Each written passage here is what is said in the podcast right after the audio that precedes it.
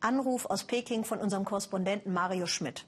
Hört mal, sagt er, die Blockflöte kennt ihr doch. Wir nicken. Die Querflöte kennt ihr auch. Wir nicken wieder. Aber wisst ihr auch, was eine Taubenflöte ist? Beim Schnitzen vergisst Meister Che die Zeit.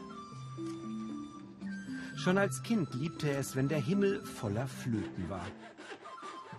Heute ist er einer der letzten Bewahrer einer besonderen Pekinger Tradition.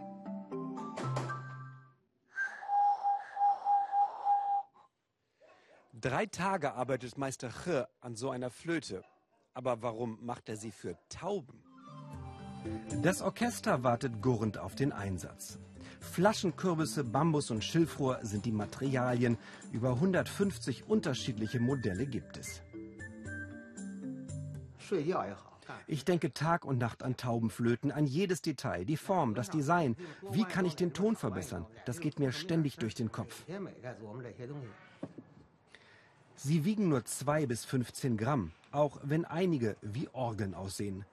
Die teuersten kosten über 300 Euro. Soundcheck vom Abflug.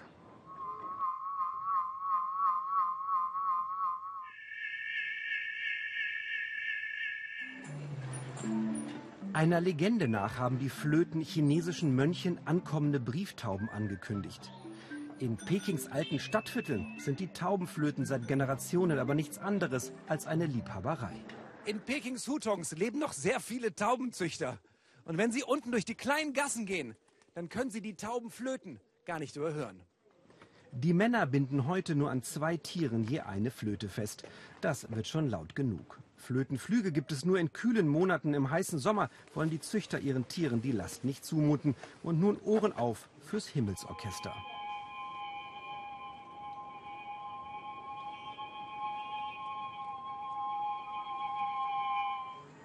Sein Traum, wenn die Volksrepublik China in zwei Jahren 70 wird, möchte Meister Che 700 Taubenflöten aufsteigen lassen, als Symbol für Frieden und Harmonie. Das wäre ein Klang, meint er, den die Pekinger nicht so schnell vergessen würden.